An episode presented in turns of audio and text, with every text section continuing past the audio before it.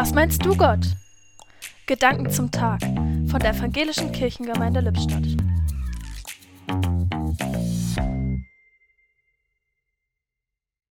Heute geht die Schule wieder richtig los. Ich freue mich darüber. Die Kinder brauchen unbedingt wieder andere Kinder, mit denen sie lernen und spielen können. Aber ich muss gestehen, ein bisschen Unwohlsein ist für mich auch mit dabei. Andererseits, irgendwann muss ja ein Stück Normalität wieder Einzug halten. Ausnahmezustände sind schließlich Ausnahmen und können nicht bis in alle Ewigkeit weiterlaufen. Was meinst du, Gott?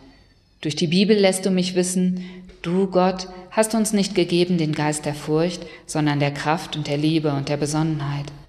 Danke für diesen Rat, das hilft mir. Angst lähmt schließlich nur und lässt impulsiv reagieren, das nützt mir jetzt wenig.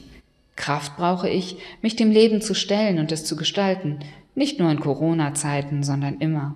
Liebe macht das Leben lebenswert, denn sie sorgt dafür, dass es nicht nur ein Ich und ein Du gibt, sondern auch ein Wir. Und Besonnenheit lässt mich genau hinschauen, ruhig abwägen und nach bestem Wissen und Gewissen handeln. Und dann bist du ja auch da, Gott, in allen Lebenslagen. Darum sage ich jetzt einfach viel Spaß in der Schule und bleibt behütet. Die Gedanken zum Tag kamen heute von Yvonne Butke.